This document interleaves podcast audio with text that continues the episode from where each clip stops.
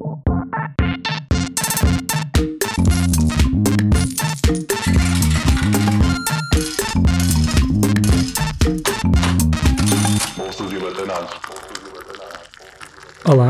bem-vindos a mais um episódio de Bolsas e Abatanados. Já não se devem lembrar de mim sequer, eu sou o Tiago e estou aqui com o Hugo. Olá, olá Hugo. Olá, Tiago. Claro que se lembram de ti, não é?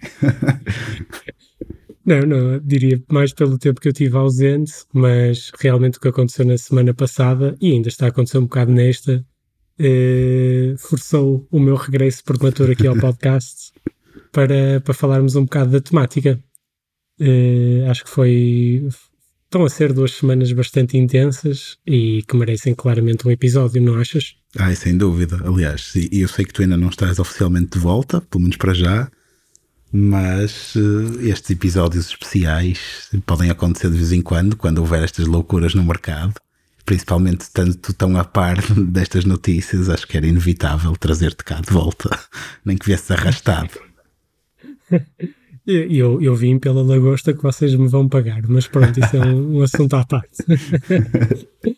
e então, acho que em primeiro lugar é, era importante explicarmos aos nossos ouvintes uh, o que é que aconteceu, porque do que vejo, quer na comunicação social, quer pelos meus amigos, uh, ninguém percebe muito bem uh, o que é que levou à, à parte principal, não é? A subida ridícula de preço da, da GameStop e de outras ações que foram de arrasto. Uhum. E, e, acho que poderíamos começar por aí. O que, é que tu, o que é que tu achas? Sim, sim, sim. Aliás, temos que introduzir o episódio dizendo que o tema de hoje, o tema especial, é esta batalha entre o grupo do Reddit, Wall Street Bets, e os fundos de investimento norte-americanos que estão a shortar as ações. Mas já vamos começar por explicar exatamente o que é que se passou.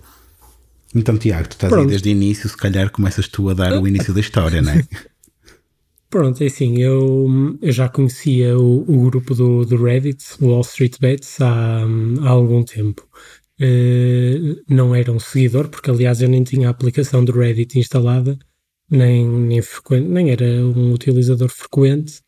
Uh, no entanto, havia determinadas, pronto, determinadas notícias que, que partilhavam comigo pessoas também com interesse a nível de investimento sobre o Wall Street Bets e ao início até levava aquilo um bocado na brincadeira.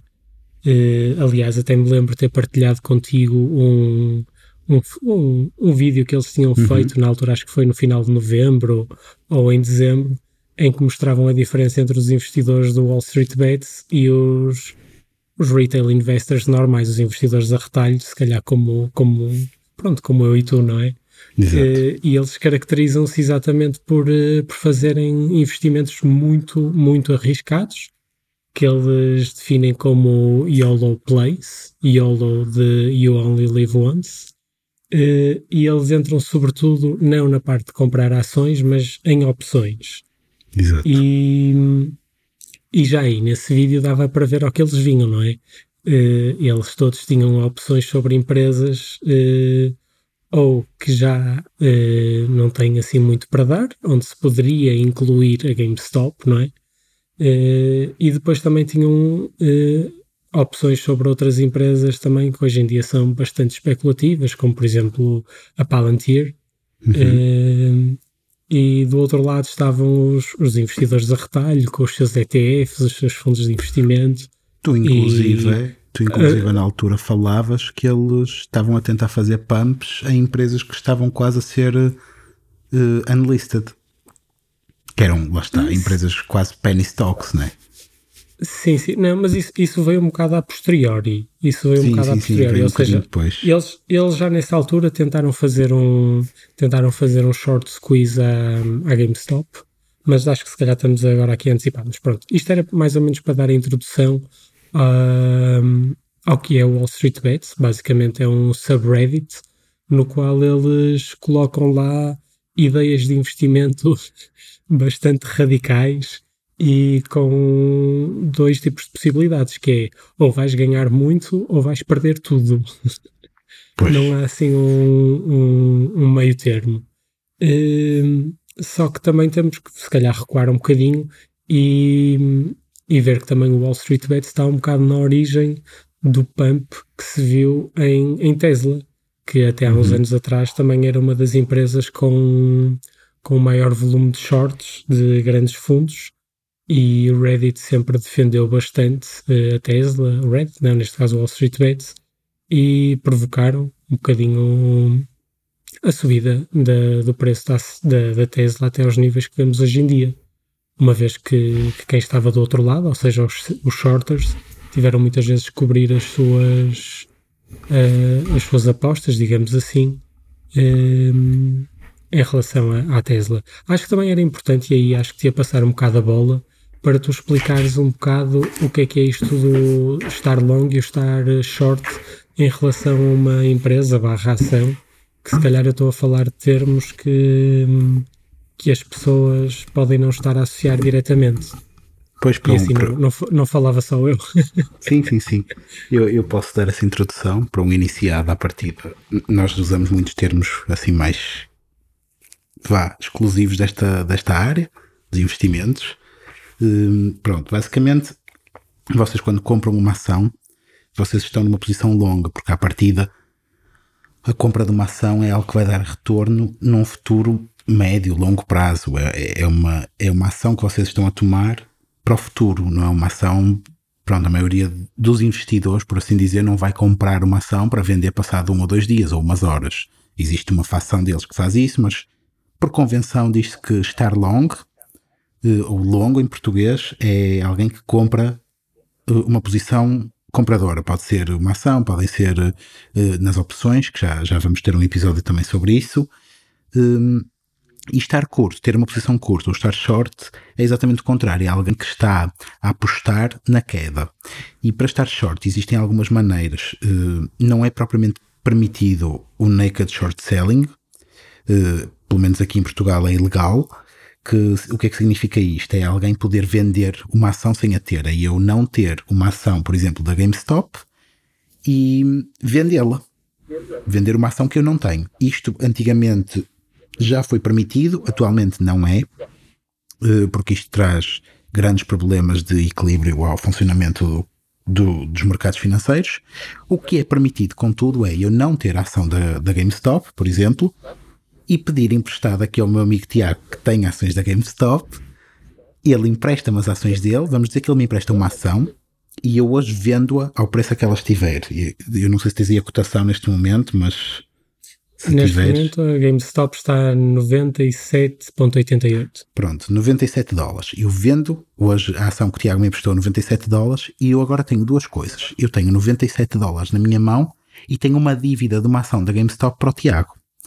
Se ela cair, vamos dizer que ela caía para 50 dólares, o que é que eu ia fazer? Eu ia uh, fechar a minha posição, eu tenho 97 dólares na mão, portanto, com esses 97 vou tirar 50 para comprar uma ação, devolvo a ação ao Tiago, o Tiago fica com uma ação da GameStop, que era o que ele tinha, e eu, no meio disto tudo, lucraria 47 dólares. Portanto, isto, já, isto é, uma, é, é o sistema que existe atualmente para nós apostarmos numa queda. Claro que não, não vamos andar a fazer empréstimos eh, com os amigos, os próprios brokers e as plataformas fazem isto tudo automaticamente, permitem-vos vender sem vocês terem, porque vos vão emprestar as ações, eh, no fundo dão-vos o dinheiro e depois vocês podem, têm que devolver a quantidade de ações que tiraram emprestada e acabam por ficar com os lucros, ou se houver prejuízo, pronto, no caso do nosso exemplo, se a ação subisse para 107 dólares, eu iria ter que devolver ao Tiago uma ação, só que eu agora tinha 97 dólares na mão para comprar uma coisa que custa 107.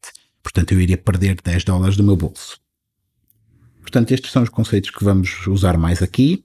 O conceito de opções uh, é explicado noutro vídeo, portanto, se calhar não me vou alongar muito, mas uma opção é um contrato que vos permite comprar ou vender um determinado ativo, neste caso ações da GameStop, a um determinado preço pré-definido.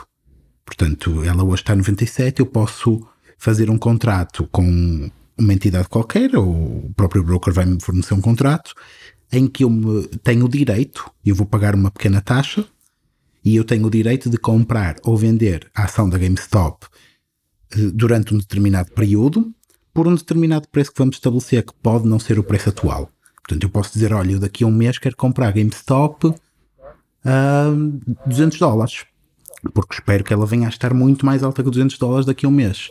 E então pago já uma parte desse contrato, pago uma pequena taxa, e eles dão-me o contrato e daqui a um mês, das duas uma, ou eu executo o contrato e de facto vou comprar uma, uma ação da GameStop a 200 dólares, quer ela esteja a 200 dólares ou não, não tem que estar, ela pode estar a 500, a 1000 ou pode estar muito mais acima, e eu compro a 200 na mesma porque tenho esse contrato estabelecido, ou se ela estiver abaixo dos 200 dólares, e neste caso nem é dos 200, é dos 200 mais a taxa que eu paguei, não me compensa executá-la, porque aí não vou estar a ganhar dinheiro, então simplesmente deixo a opção expirar e não a executo e perco aquela taxa que paguei por ela. Pronto, este é o produto financeiro que a malta do Reddit usa porque é muito mais vantajoso a nível da alavancagem do que comprar ações, porque lá está, eu pago uma pequena comissão, muitas vezes ela é pequena. Aliás, quando a GameStop estava a 300 e qualquer coisa dólares, havia opções a serem vendidas para esses preços por cerca de 80 dólares. Portanto, uma pessoa que queira comprar uma ação da GameStop e tenha 300 e tal dólares, pode comprar uma e usufruir dos ganhos ou perdas de uma ação, ou nesse, nessa altura podia, com os 300 e tal dólares, comprar mais do que uma opção e alavancar esses 300 dólares em cerca de 4, 5 vezes. E aí já teriam os lucros e os prejuízos 4 a 5 vezes superiores a uma ação, com o dinheiro de uma ação. Portanto, isto impulsiona o risco muitas vezes, impulsiona também as recompensas. É como o Tiago disse, é um bocadinho tudo ou nada. Hum, a questão das opções é que elas depois sendo todas executadas, elas vão, vão inflacionar um bocadinho o mercado e começando a ser executadas, vai, vai levar a que o mercado das ações tenha repercussões, porque eles executando as ações, alguém as vai ter que andar a comprar e a vender no mercado de ações para cumprir o, os contratos de opções. Portanto, isto vai levar a movimentos no mercado que não são imediatos. Eh, normalmente leva algum tempo desde que o mercado de opções se transforma eh, os preços do mercado de ações, mas foi exatamente isso que, que vimos estas semanas. Não sei se e, queres continuar olha, a expandir. Eh, não, continuo, sim. Olha, a tua explicação foi genial, foi perfeita mesmo. Obrigado. e realmente o que aconteceu é quase a demonstração novamente, de que existem sempre muitas coisas por descobrir.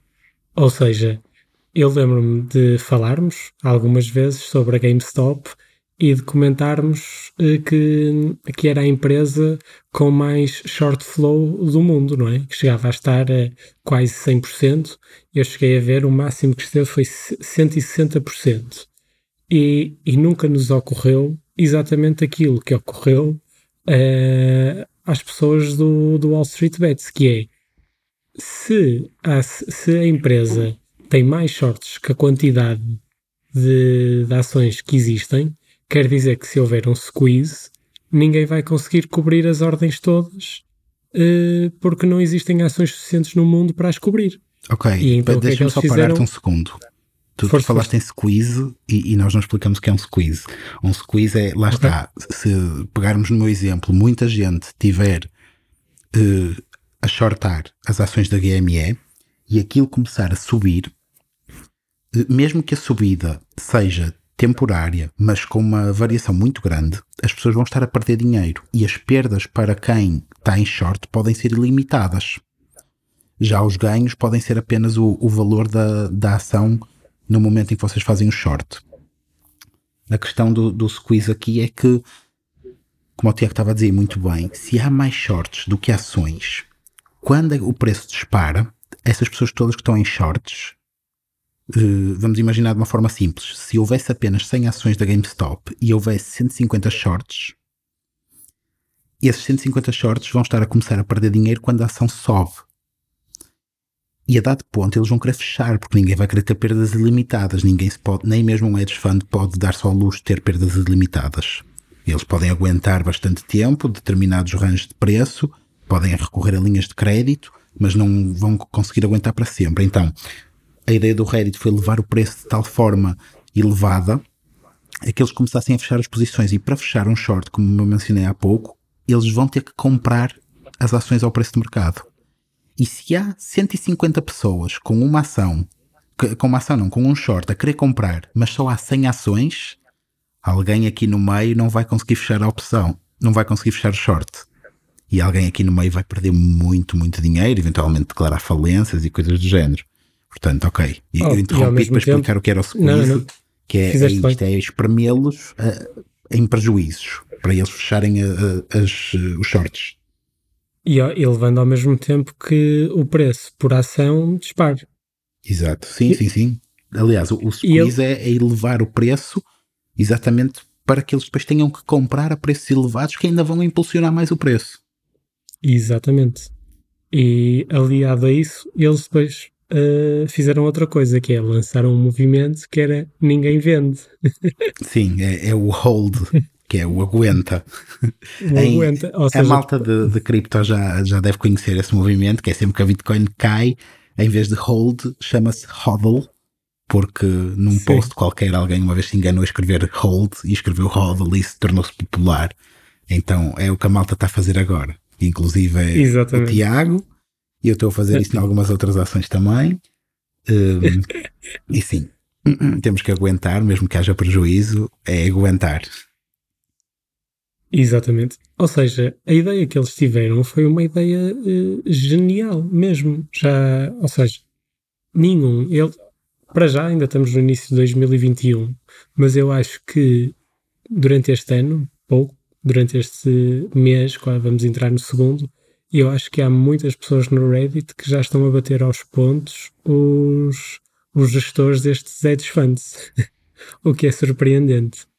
E, e pronto, em resumo, foi isto que aconteceu e que levou a um aumento muito grande do preço da GameStop e, paralelamente, da AMC, que também tinha um, um short flow na ordem dos 60% ou 70%, se Uhum. não estou em erro, Certo? eh, e veio atrás. E depois, como é óbvio, começaram a surgir outras empresas. eh, vocês já sabem, eh, quando as coisas, quando o mercado começa a ficar muito volátil, existem sempre pessoas que se tentam aproveitar do, da volatilidade para, para tentar fazer pump a outras empresas. E aqui no meio apareceu a, a BlackBerry e a, e a E a Nokia. Nokia. Eh, mas na minha opinião, eh, não sei se concordas, são empresas completamente diferentes das últimas duas. Eh, a GameStop é, é uma empresa que, que está a ter bastante dificuldade em adaptar-se a esta nova realidade de- do online.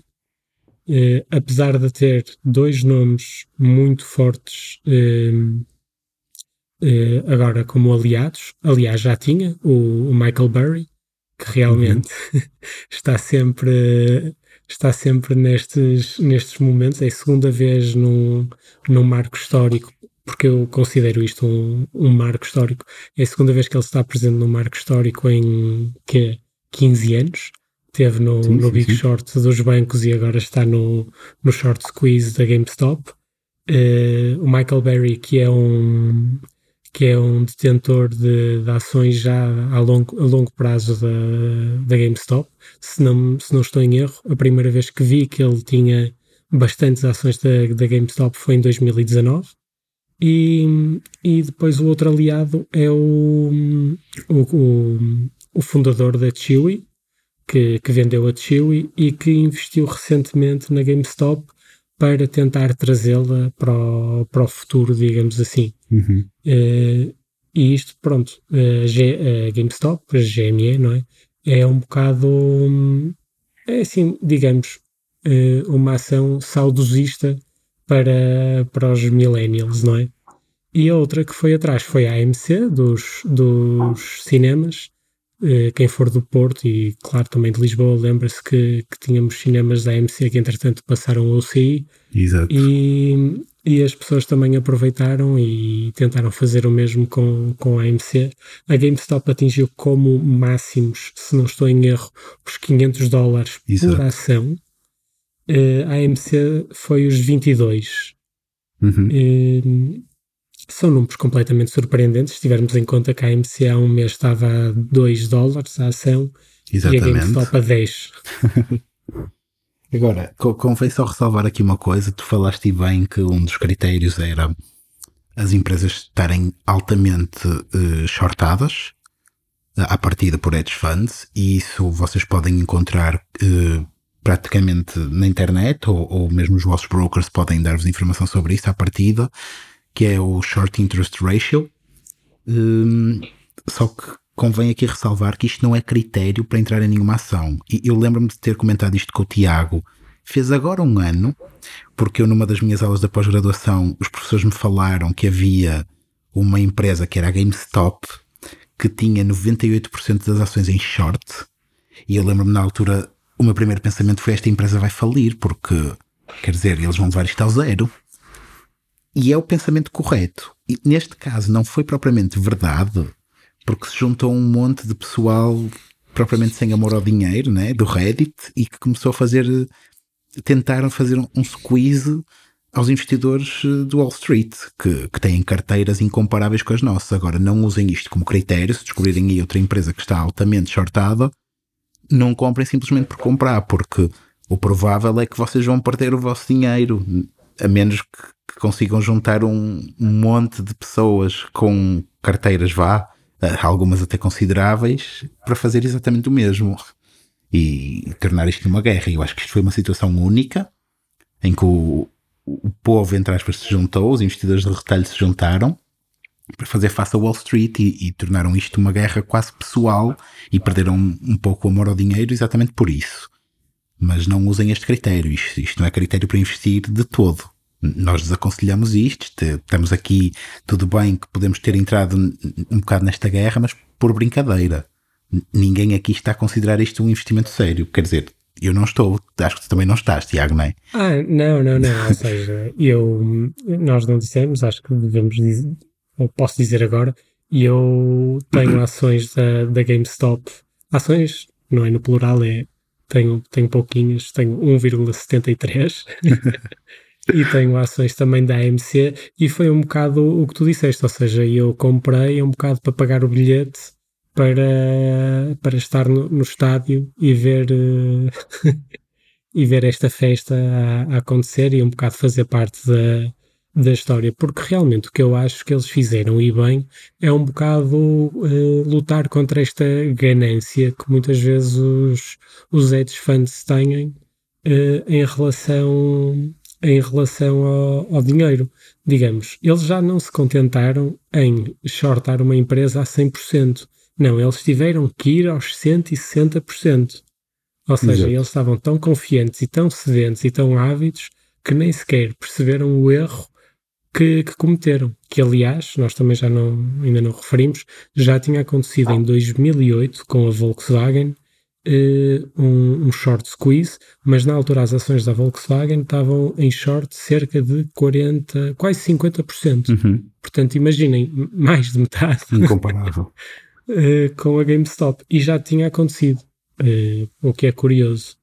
e honestamente, agora avançando um bocado, isto só não tomou outras proporções porque hum, alteraram, na minha opinião, as regras do jogo porque se não tivessem certo. alterado as regras do jogo no final, no, na quinta-feira passada, eu acho que hoje em dia, ou esta semana, a história teria sido outra. Não sei o que é que tu achas. E, e continuam a alterar. Agora convém mencionarmos o que é que foi isto: é que a maior parte dos traders da, dos traders, dos investidores de retalho norte-americano eh, que entraram nesta jogada das opções fizeram-no via uh, plataforma Robinhood.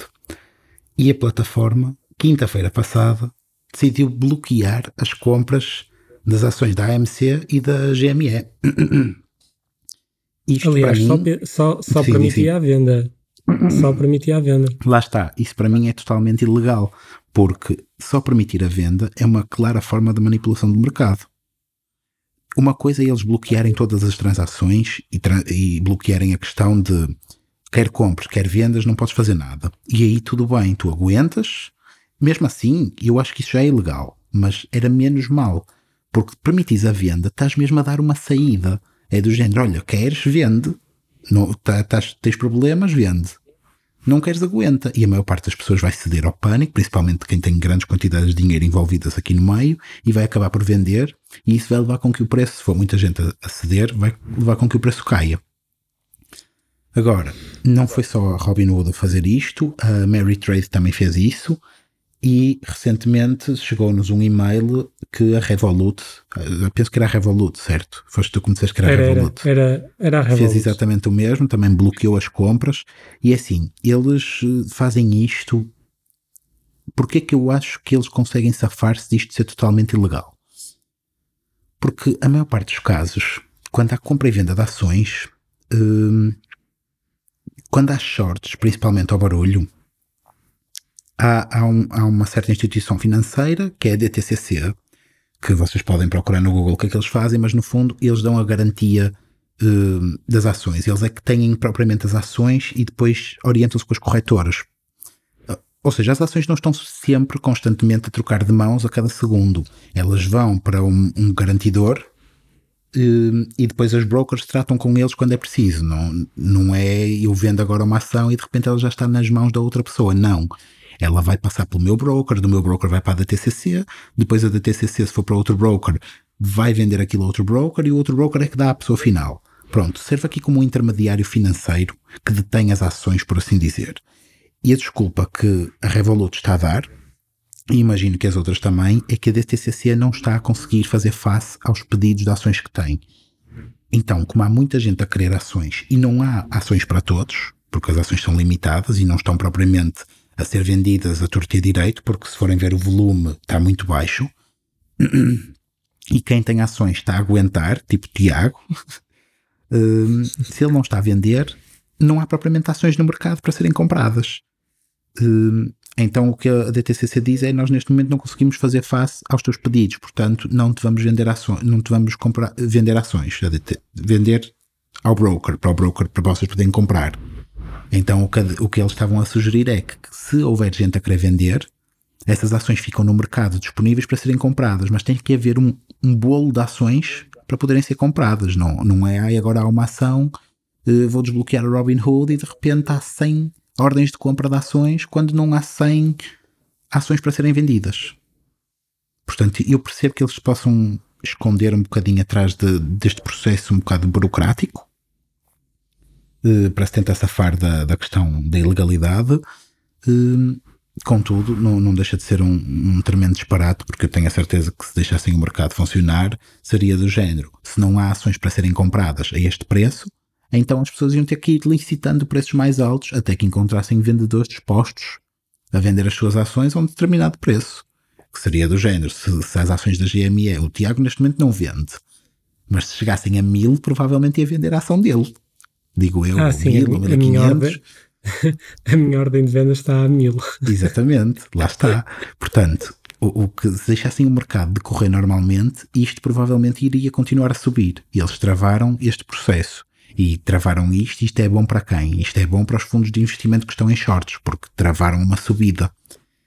E como travaram uma subida e o volume está baixo, porque o pessoal não pode comprar, uh, eles usam esta desculpa de ah, o volume está baixo e não sei o quê, como quem os hedge funds ganharam. Não ganharam nada, porque eles também não estão a vender. Se eles estivessem a vender em mercado aberto, o volume não podia estar baixo. Porque se eles estavam a vender Exatamente. era porque alguém estava a comprar. E se alguém está a comprar, essa transação teria que ficar registada e iria entrar para o volume. E nós estamos com volumes muito abaixo da média de 20 dias de volume da média móvel de 20 dias. Portanto, hum, não está a acontecer. Eles não estão, podem estar a vender algumas posições, é verdade, mas nada de significativo. Para, quando há um rácio de shorts desta dimensão, teria que mover o mercado, teria que ter um volume extraordinário, ou pelo menos o volume de vários dias juntos teria que ser extraordinário, e não está a ser. Portanto, Neste momento, o volume de GME é de 28 milhões é ridiculamente baixo, tendo em conta que já tivemos volumes na ordem dos cento e muitos, né?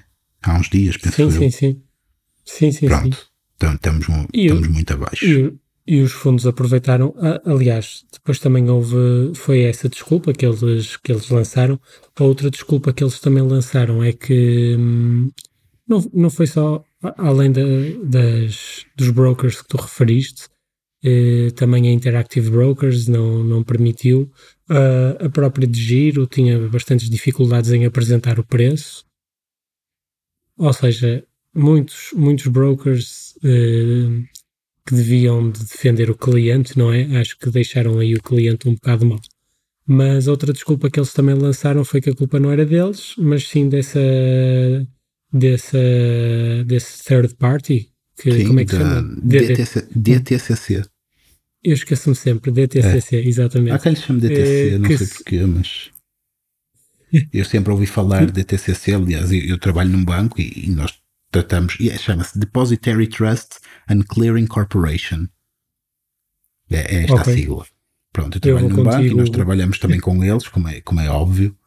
Todos os bancos Eu- e, e hedge funds trabalham, porque lá está, é um intermediário eh, financeiro. De, é, isto serve para proteger um bocadinho quem está aqui a pôr o corpo às balas, por assim dizer, que são os bancos, os hedge funds, isso tudo, não podem assumir prejuízos.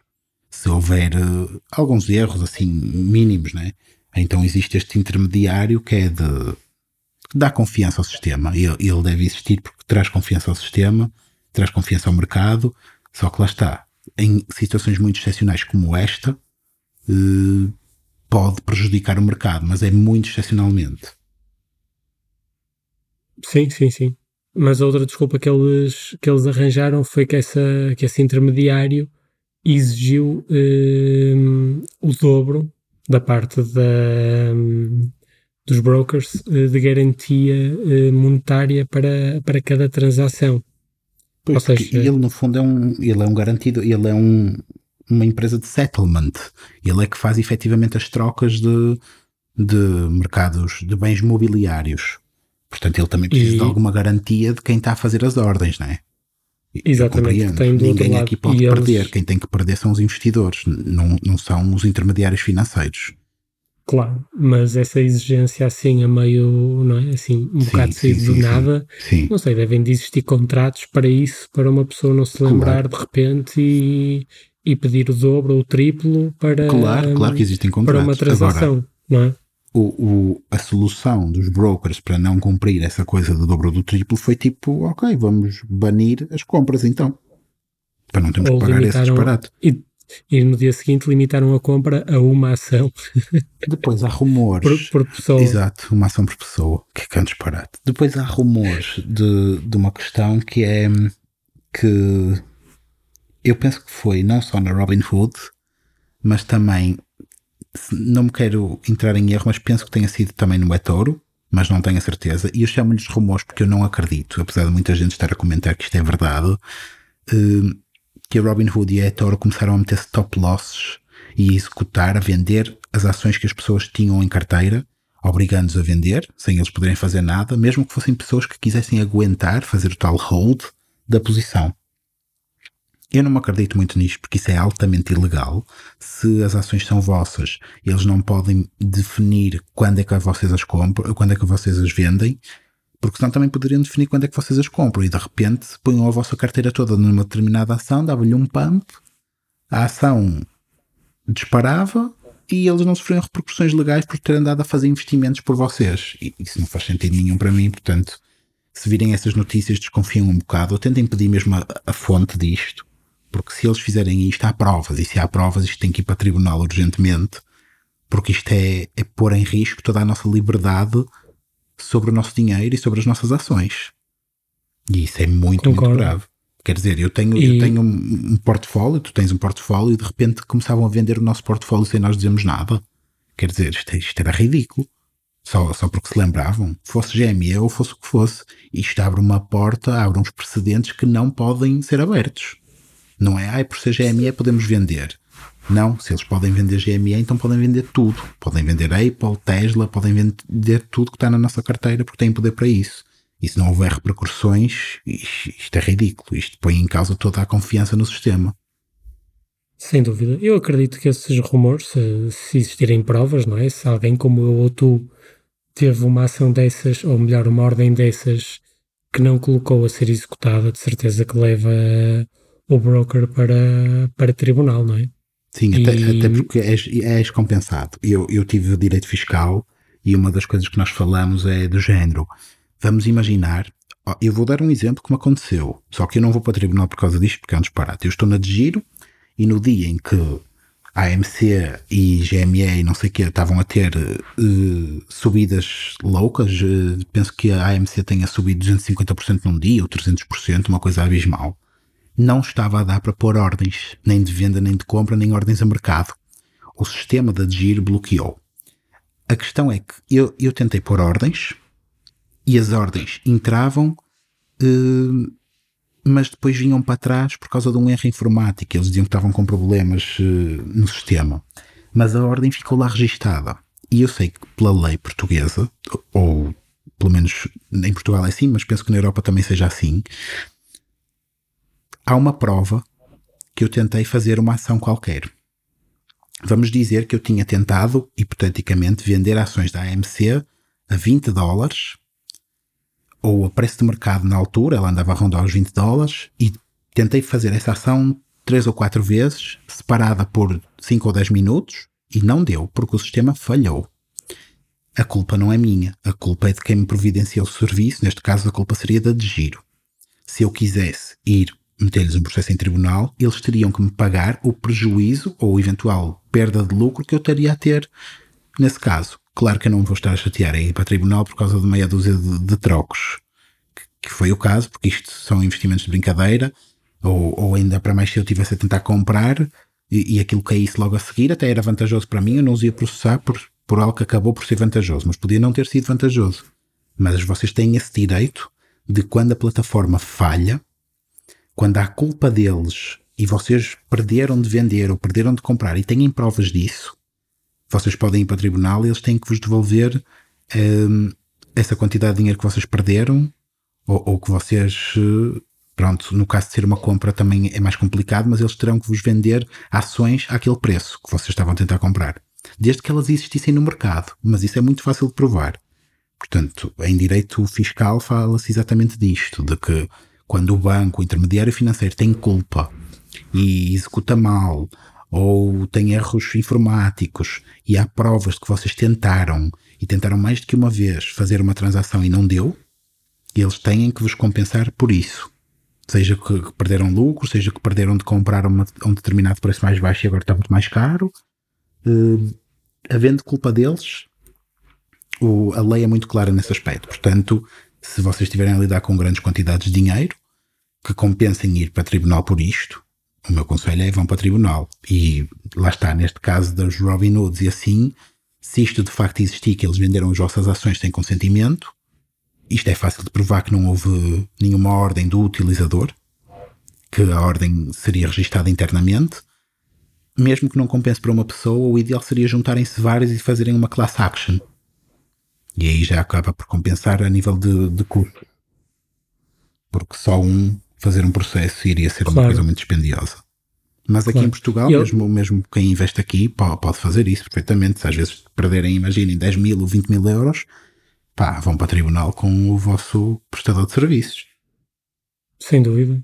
E aliás, foi isso que aconteceu nos Estados Unidos. Já, já existem muitas class actions contra a Robinhood, não sei em relação a outros brokers, a que eu vi foi a Robinhood. Uhum. E, e este é, pronto, é o segundo fator que torna uh, tudo isto que nós vivemos desde há uma semana em algo histórico, não é? Ou seja, para uh, impedir que os hedge funds continuassem a perder dinheiro e a, e a impulsionar uh, o preço da ação da GME e da AMC para, para níveis cada vez mais históricos, permitindo aos investidores de retalho terem um lucro cada vez maior, só parando a compra nessas plataformas é que se conseguiu deter este avanço galopante de, de ambas as empresas. E, e, após isso aí está, vem o, o, terceiro fator que, que agora está a impulsionar o preço para baixo desde há uma semana, que é o que é conhecido como leather, leather, né? leather attack, é assim que se chama. É, não sei se é attack no final. Uh, mas pronto, é basicamente um ataque em escada no qual Exato, é. os, os hedge funds como o Hugo disse, não uh, no mercado aberto, mas em over the counter.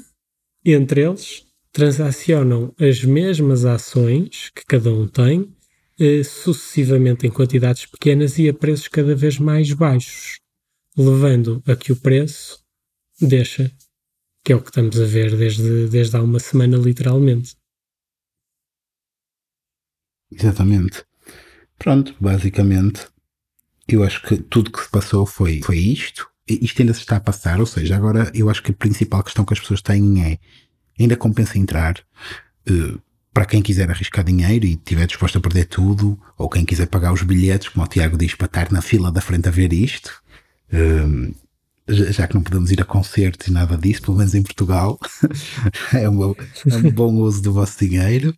Um, pode dar em algo, pode dar em nada, mas é, é interessante estar por dentro disto. Agora, a questão é: o que é que vai acontecer daqui para a frente? O que é que tu achas que vai acontecer, Tiago? Eu acho que isto, que isto ainda não, não acabou, honestamente. Acho que o primeiro round foi claramente ganho pelos investidores a retalho e, uhum. e agora os hedge funds estão, estão claramente a ganhar, porque eu também imagino que quando a GME chegou a 483, certamente que algum hedge fund decidiu fazer short à GME, não é? Ah, claro, uh, claro. E à AMC também honestamente eu não, eu não consigo, ou melhor, com as regras do jogo alteradas, eu honestamente acho que quem vai sair daqui perdedor vão ser os investidores a retalho.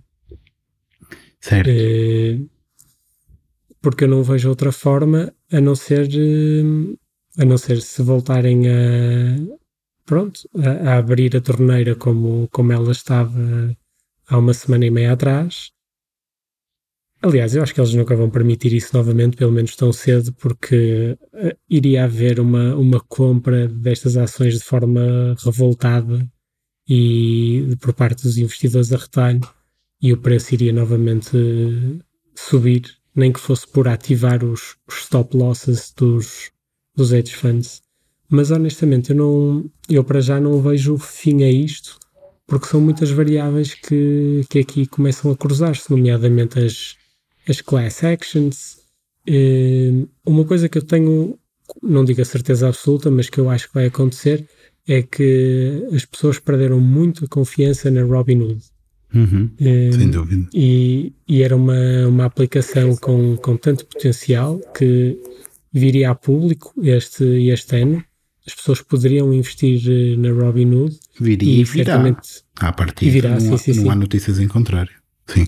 Não, isso, e viria com uma valorização enorme, como temos visto nestas empresas recentes, nomeadamente, a, por exemplo, a Airbnb ou, uhum, ou a DoorDash, sim, sim. E ela viria com uma valorização gigante e certamente iríamos ver um aumento de 100% na, no primeiro dia de trading. Uh, agora não, não estou tão certo quanto isso. É assim, o, o preço que ela abre não tem a ver propriamente com, com a, aquilo que o mercado está um bocado à espera. Tem, tem a ver com os relatórios deles de contas e, e, e os e com a própria valorização da, da empresa, não é? A valorização que claro, ela tem tu, tu tens que te basear as outras sempre, séries. Tens sempre que te basear no, nos, nos números, não é? Se a empresa tem muitos clientes, como é que está a fazer dinheiro, está a fazer bom dinheiro, está a crescer. Não, e também na valoriza nas valorizações que fez nas rondas privadas, Sim, não é? Com exatamente, privados. E, e exatamente, nas rondas de financiamento anteriores. Uh, agora, nada disso mudou. Mudou a opinião dos utilizadores. Claro que se de um momento para o outro os utilizadores começarem todos a abandonar a plataforma e ir para outra, isso vai alterar os números, porque as comissões deles vão diminuir, uh, o crescimento deles vai abrandar ou diminuir, e isso já vai ter impacto no preço de lançamento deles. Mas é a única maneira. Agora a questão, fica a questão de será que eles vão mesmo abandonar a plataforma? Será que têm propriamente alternativas? Eu vejo, eu vejo alguns, pelo menos alguns youtubers, e, eh, e tu já tu sabes, e toda a gente sabe hoje em dia a influência que essas pessoas têm, não é? Hoje em dia com, com os seus canais. Vi muitos youtubers a abandonarem a, a plataforma, ou pelo menos a dizerem, não é, no vídeo, que, que iam abandonar a plataforma. Muitos deles até já referem para qual é que vão trocar, que é a, a SoFi, que, é, uhum. que, que vem a público através de, um, de uma Special Purpose Acquisition, SPEC, uh, que se chama IPOE, uh, que é uma, uma, uma, uma SPEC do, do chamado, que defendeu muito, muito isto do, da malta do Wall Street Bets, e as pessoas gostam muito dele por causa disso, e não só. uh, pelas suas origens. Faz-me uhum. lembrar um pouco o Naval, por acaso. Ah, muito fixe. E, e, muitas pessoas vão, estavam a começar a, a, trocar para, para o SoFi. E eu acho que com isto a Robinhood perdeu, perdeu muita credibilidade, honestamente. Sim, sem dúvida, eu também concordo. E lá está. Acho que a principal Quanto... baixa para já vai ser, vai ser mesmo o Robinhood. Não digo ir à falência de um dia para o outro, mas, mas acho que ela vai precisar de, de algum tempo para limpar a imagem. Sim, sim. As pessoas, penso eu, normalmente não esquecem este tipo de atitude tão cedo, principalmente com processos em tribunal. E já não é a primeira vez que a Robinhood tem problemas legais. Eles já tiveram em 2019, penso eu, uh, o SEC meteu-lhes um, um, processo em cima e eles foram, acabaram por fazer um acordo para pagar 60 e qualquer coisa milhões aos investidores porque eles ocultavam qual era a fonte de rendimentos deles. Eles basicamente diziam que agiam no melhor propósito do investidor e na realidade eles faziam acordos com quem vendia as ações, com as próprias empresas, quando havia emissões de ações, um, e eles cobravam uma comissão à empresa que vendia ações e, e não, não diziam isso ao investidor.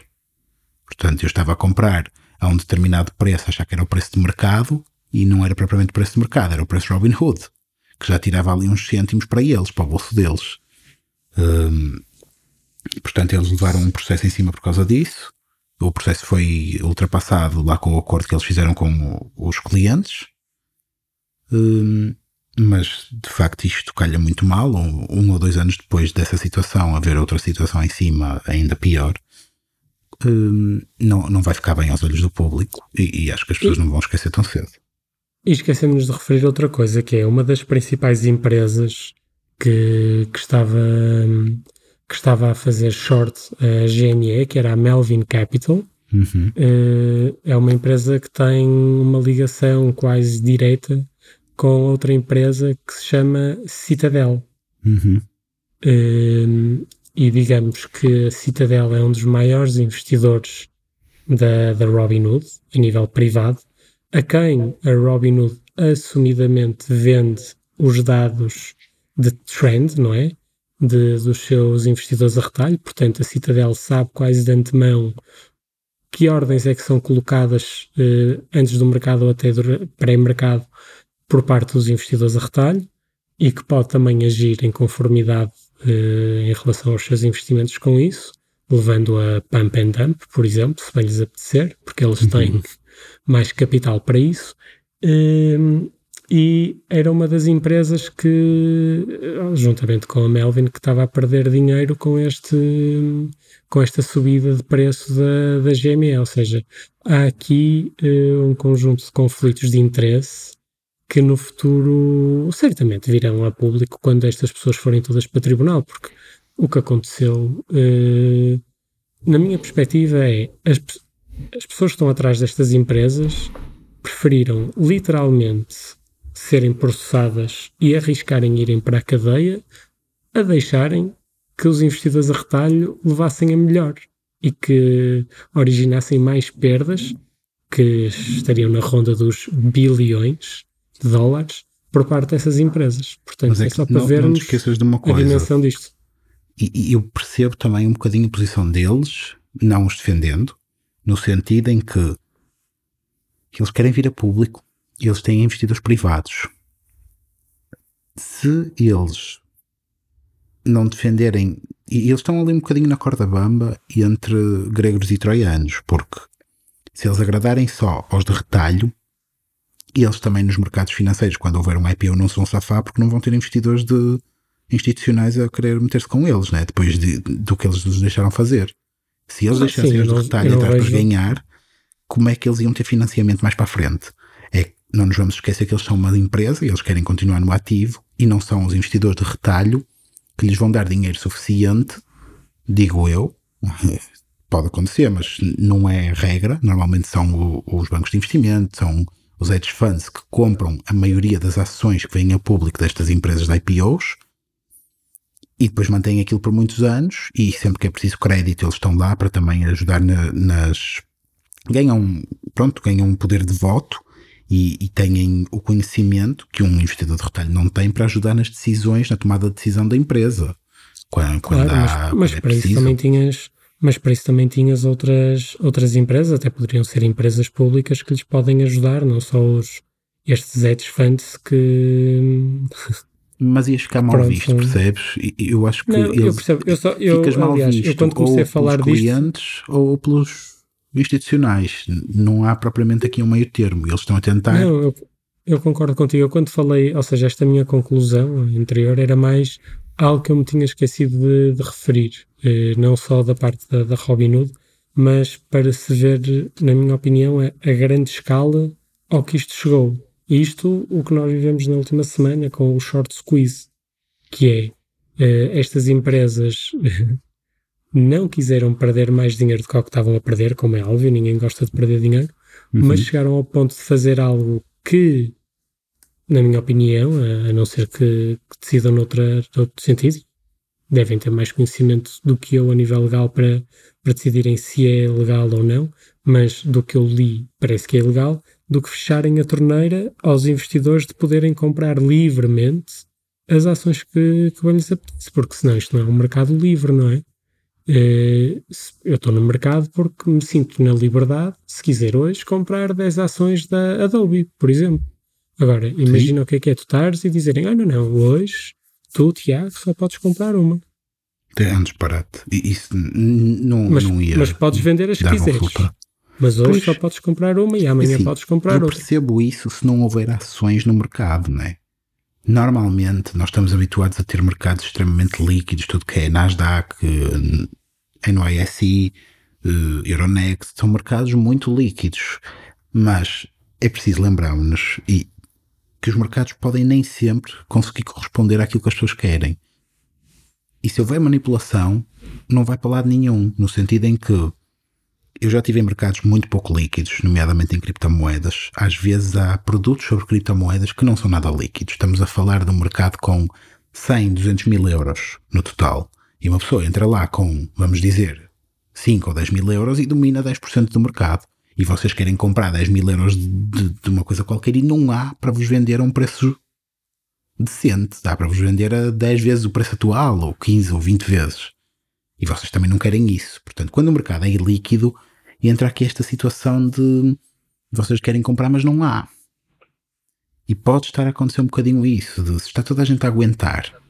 Os institucionais estão a shortar, portanto, também nem sequer têm para vos vender. E quem tem não quer vender, o, o justo seria o preço ir subindo, ir escalando, até alguém estar disposto a vender a um determinado preço. Só que a solução que eles fizeram, em vez disto acontecer, porque isto ia, pronto, transformar hum, os hedge funds, ia-lhes dar uns prejuízos imensos, e ia pô-los sobre a espada e a parede, eles simplesmente bloquearam. E eu acredito que possa ser porque não há ações para vender. Se está toda a gente a aguentar, exceto meia dúzia de pessoas que de retalho à partida, então que eu quero comprar. O Tiago quer comprar hoje 10 de não sei o quê. Não há no mercado. Estás disposto Não, a comprar mas- isso ao triplo ou quádruplo? Não, Se calhar não. Mas repara, se, Então- eles, se eles permitissem a venda, a venda livre, o que eu acho que iria acontecer é eh, os hedge funds teriam de comprar para cobrir as posições, certo? Sim, sim, sim. Nem claro. toda a gente iria aguentar eh, aquilo, aquilo de forma olímpica, não é? Ou seja, à medida que as pessoas. E, e aí é que estava a beleza, não é? À medida que as ações vinham eh, para público, não era só os hedge funds que compravam, mas também os investidores a retalho. E certamente outros fundos que viram uma oportunidade aqui, está, como por não- exemplo não há a BlackRock ou a. Vanguard, percebes? Não há para todos. Não te esqueças que se há mais shorts É que ações, não há ações para todos. Não nem há para os ações para retalho, todos. nem para os outros. E o preço ia tomar proporções que só nos ia dar.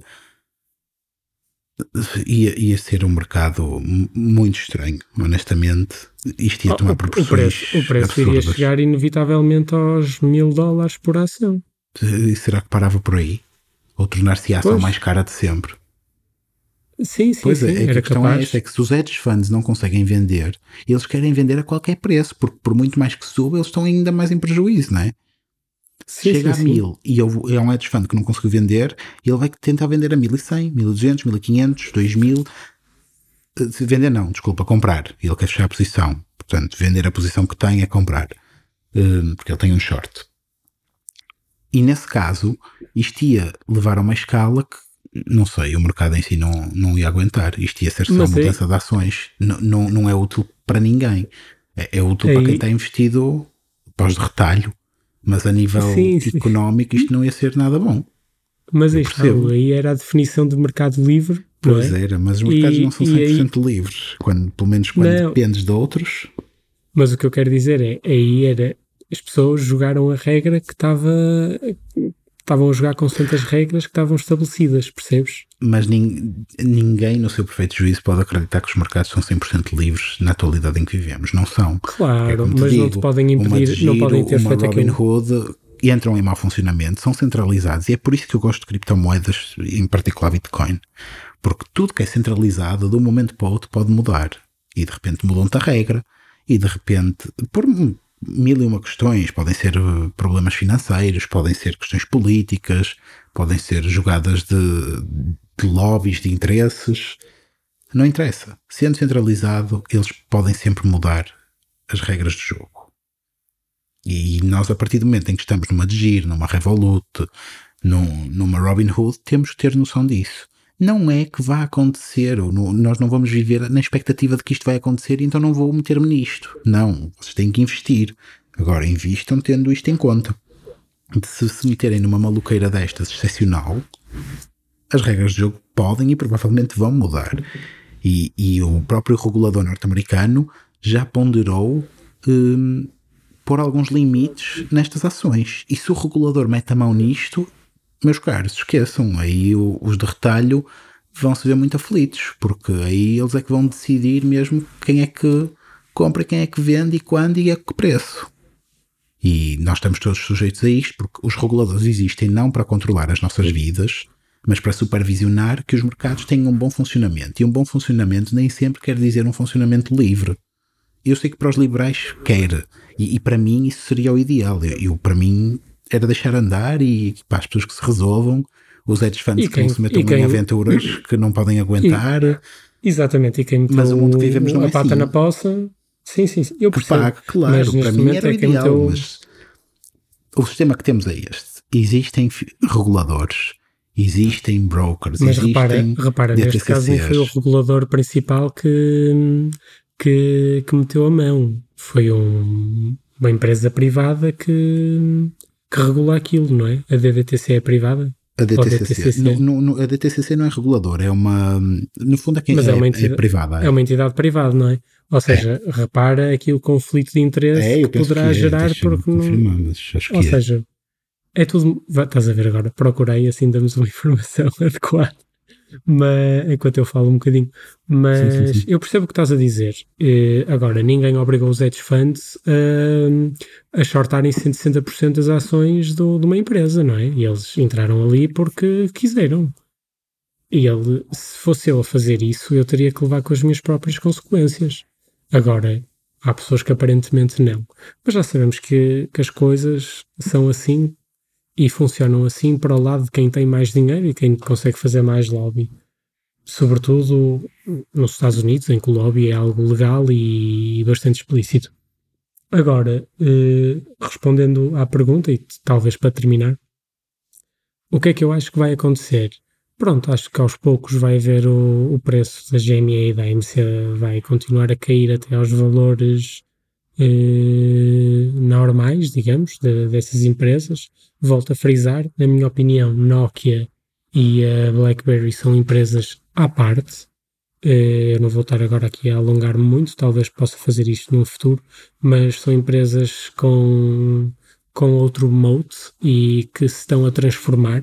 Só para terem noção, a BlackBerry já não vende telefones, mas está na área da cibersegurança e a Nokia está muito bem eh, penetrada no mercado 5G. Eh, pronto, encerro aqui este parênteses.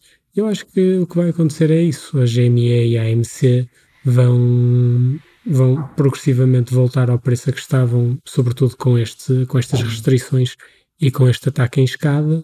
E hum, gostava, no entanto, que houvesse ainda uma, um terceiro round desta batalha e que talvez os investidores a retalho ganhassem mas para já, nesta semana está difícil.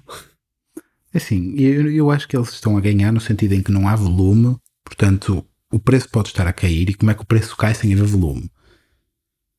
Porque se há gente banida de comprar, e vamos falar que é muita gente, estamos a falar da Revolut, que é uma empresa já com algum com alguma significância, Robinhood também acabou por banir. Não, não sei como é que está a situação atual da Robinhood, mas certamente que vai continuar a haver dificuldades na compra hum, destas ações, pelo menos para já. E se as pessoas não conseguem comprar, só conseguem vender, é normal que quem esteja em pânico ou quem esteja mais alavancado com o que queria ou com posições com as quais se sente desconfortável está a vender. E eu, se estivesse aqui entrado à maluca, ou o Tiago se tivesse entrado à maluca no calor do momento e agora tivesse um bocadinho arrependido, já estaria a vender, ou já teria vendido há, há uns dias atrás. A partir do momento em que eles fecharam a Robin Hood, era toda a gente, ok, vamos vender, porque isto vai cair. Ou até vamos shortar e tentar apanhar aqui um bocado a queda. E isto leva um bocado à queda do preço. Agora, não está a haver um volume que sustente. Normalmente o volume, há uma teoria sobre isso, tem que apoiar um bocadinho o preço, que é se nós estamos a ter quedas de preço progressivamente maiores, de dia após dia, e volumes progressivamente maiores, então o mercado está a dizer exatamente para onde é que está a ir. O mercado, dia após dia, está a ir para um volume maior e está a confirmar que a queda é mesmo uma queda, uma tendência forte. Agora, quando estamos com volumes praticamente decrescentes e o preço está a cair, isto é o inverso de um leilão. Eu posso ter um leilão com duas pessoas e vendo um quadro qualquer e eu, e eu sou só eu contra o Tiago, eu posso virar-me e dizer, ok, o quadro está a 500, eu dou 10 mil e acaba ali o leilão. E de repente houve, o volume foi zero, foi, foi um, foi só uma, uma licitação, o volume de licitações seria uma e o preço disparou porque só há uma pessoa.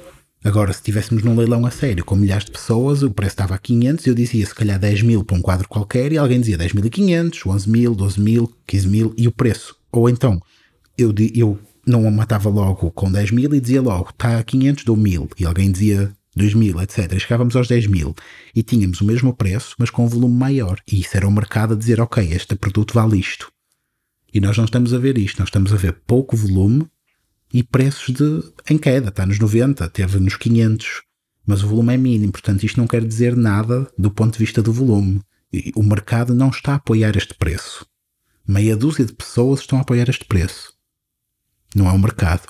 Quando houver uma queda a sério, vocês vão ter um volume a sério. Se forem ver gráficos de volume e variações, tentem sempre ver que quando há, seja para cima ou para baixo, há uma escada de subidas ou descidas, tentem ver os dias perto como é que estão os volumes e normalmente também vão ver uma escada no mesmo sentido de volumes e isso sim é o mercado a dar um sinal muito forte de que é nesta direção que vamos, é para cima ou é para baixo e não está a acontecer. O que eu acho que pode acontecer, entre aspas, para tentarmos safar, para os hedge funds tentarem safar de alguma maneira, eles podem comprar diretamente as ações a, a quem tenha muitas delas. Por exemplo, à própria empresa, né? Eles podem tentar comprar aos fundadores ou aos CEOs, etc. Essa malta toda que tem muitas ações da GME. E, mas fica aqui a questão de porque é que eles haviam de vender a um preço mais abaixo do mercado. E eles, das duas, uma, ou vão vender a um preço mais abaixo do mercado porque sabem que vão perder a batalha, os, os de retalho, e assim é uma maneira de os próprios fundadores e não sei o que da empresa ficarem muito mais ricos e, e pronto, no fundo estão a enterrar a empresa e a enterrar toda a gente de retalho, mas a vida deles fica muito boa.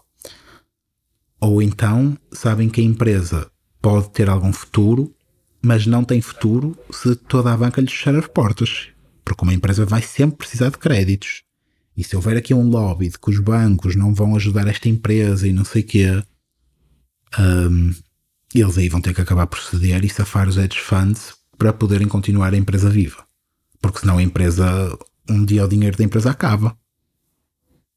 Mesmo que eles claro. possam tentar vender ações ao mercado e os de retalho compram e eles metem esse dinheiro uh, ou fazem emissões de novas ações e metem esse dinheiro na empresa, isto não vai durar para sempre e eles sabem disso. E se a empresa declara falência, as ações vão todas a zero e aí toda a gente perde, a não ser os hedge funds. Portanto, quem tem muitas ações da GME também está ali num limbo de safar os hedge funds apoiar os de retalho depende do que eles querem. Eles, no fundo, o que querem é que a empresa continue, que a empresa sobreviva. E neste momento, quem os ajudou foi os de retalho. Mas se calhar, para, para sobreviver a médio e longo prazo, eles podem ter que dar uma facada nos investidores de retalho e acabar por ceder aos hedge funds, porque são eles quem a médio e longo prazo controlam, entre aspas, os financiamentos deles. Estivemos a falar que há bancos de investimento em short se eu tivesse um banco de investimentos em short numa empresa e essa empresa me viesse pedir financiamento, eu ia os mandar dar uma volta, não é? Se eles estivessem a ajudar os meus inimigos, entre aspas. Quer dizer, estou a tentar falir esta empresa, vou-lhes dar dinheiro? Não, como é óbvio que não. Então eles também estão nesta situação sensível. Eu acredito que ainda haja mais um, uns rounds aí para a frente uh, nesta batalha. Uh, porque não estou a ver volume em lado nenhum e os hedge funds, se se quiserem safar, vão ter que se safar de alguma maneira. E o provável, do meu ponto de vista, é que eles consigam safar pelo menos parcialmente. Não acredito que se safem a 100%, mas parte deles vão conseguir liquidar as ou parte das posições deles a um, a um preço de agrado deles, mesmo que não seja o preço de mercado. E isso pode também fazer com que os investidores de retalho não ganhem totalmente. Mas acho que é esperar mais umas semanas e, e ir vendo como é que isto evolui. Ir vendo. E esperemos Sim. que haja jogo limpo de toda a gente e não continuem simplesmente a, a cortar as pernas aos investidores de retalho, porque isso também não fica bem a ninguém, né? Pois não. Entretanto, sim, sim, descobri que a DTCC é privada, de facto. É, é uma empresa privada. Sendo, se fosse pública, uma pessoa pode ter mais acesso a, a, esse tipo de questões. Sendo privada, ficamos vedados a o que, o que é que acontece. Mas olha, também esquecemos se calhar de tu, antes de acabarmos, lançaste um, um, bom ponto que é como é que se safariam os, os hedge funds. Se podiam comprar diretamente ações aos empregados e, e, aos, e às pessoas da direção da GameStop e aí colocas a questão, não é? Porque é que eles venderiam mais barato do que ao preço de mercado? Tem essa, tem essa situação. A própria GameStop poderia fazer uma oferta pública ou privada de ações, mas aí coloca-se novamente a questão, que é elas aí estariam a defender os hedge funds que todos estes anos apostaram contra a empresa, não é? E iriam contra os investidores de retalho que sempre a defenderam. E atenção, cerca de 15% da GameStop é detida por, uh, por investidores de retalho. Uhum. Outra alternativa seria esses hedge funds que fizeram shorts irem uh, falar diretamente com fundos de investimento como a Vanguard e a BlackRock, que detêm GameStop, e tentarem comprar ou trocar ações da GameStop por outras. Mas aí também coloca-se novamente a questão que é porque é que eles fariam isso a um preço também menor? Uh, Sim, podem fazer um preço, preço menor sobre o compromisso de os próprios hedge funds também lhes comprarem produtos que eles queiram, do género. Eu vou comprar aqui estes ETFs que detêm GameStop e depois vou trocar as ações. Um, e, e, o hedge fund e o, o BlackRock, o Vanguard, vão dizer: Ah, mas porquê que eu te vou vender isso a esse preço? Se ele no mercado está este.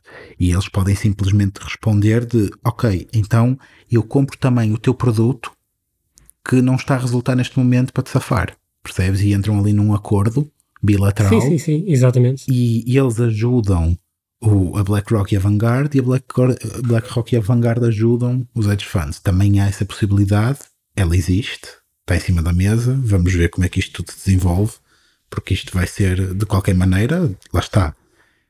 Depende para onde é que eles querem perder dinheiro. Se é para a BlackRock e para a Vanguard, se é para os de retalho. É uma, ainda não acabou, ainda teremos outro episódio. Ainda, ainda dúvida, vai haver mais com, novas com a conclusão. informações.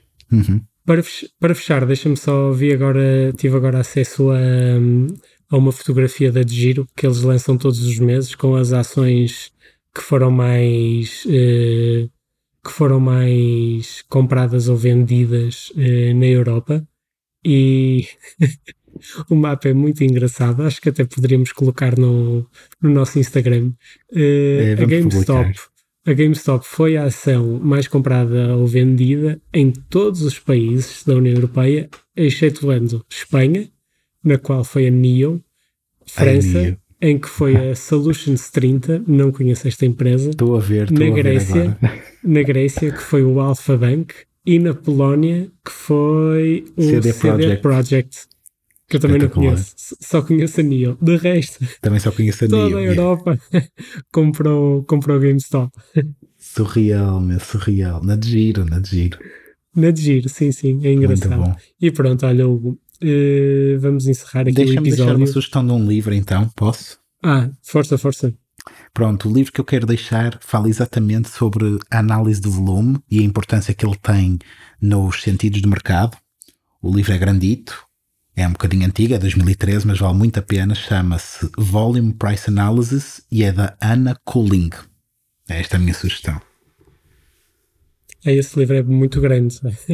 Mas é muito bom, esse... é muito bom. Não, não, acredito. Sim, sim, sim. Eu, tem muitos eu gráficos, não vou deixar... por isso é que é grande. Não, e tem que ser como para análise de volume, tem que ter alguma análise gráfica, senão nem, nem sequer faz claro, sentido. Claro, claro, Ele tem muito, Olha, é, eu não, é muito completo. Eu, não, eu a única sugestão que poderia deixar eram livros de medicina e, Exatamente.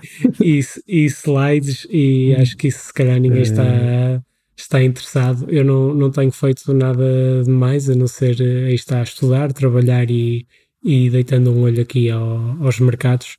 Por isso, bem, infelizmente, Tiago. eu não posso Olha, deixar nenhuma sugestão. Acho que vou, vou debruçar-me sobre a tua, não é? Desse livro que, que realmente é, tempo, bom, é bom. Quando tiveres tempo é bom. Pá, e muito obrigado por este episódio especial, por teres voltado aqui a dar. Já, Não, já é, fazia é- falta esta parte de mercados financeiros ao podcast. Uh, a, partir de, a partir de dezembro de 2021 eh, vai ser eh, mensal ou semanal. Ai, esperemos, Depende meu. da nunca mais, nunca mais. Ok? Estamos ansiosos aqui no podcast. Ok. E eu Ok, também estou ansioso para voltar, tenho saudades vossas. Olha, muito obrigado e nós tuas, claro. E então, olha, se houver assim mais grandes novidades, esperemos que voltes até o teu paga, regresso. uma, Tiago. la- paga uma lagosta e eu volto. já, vai, já vai para duas se for um segundo episódio, né? Exatamente. Ok. Ok. Muito obrigado, Pronto, Tiago. Já sabem. Ah, antes de acabar, temos de dizer, não é? Ah, Sigam-nos é, no, é, no é. Instagram, Spotify. eh, basta procurar Bolsas e Abatanados em todas as redes sociais e plataformas de, de podcast. Nós estamos lá e até no YouTube, claro. Exato. E subscrevam o nosso Patreon. Temos endereços para doações em cripto e PayPal, bolsasebatanados.gmail.com. É isso. Obrigado. Até à próxima. Tchau, tchau. Até a próxima.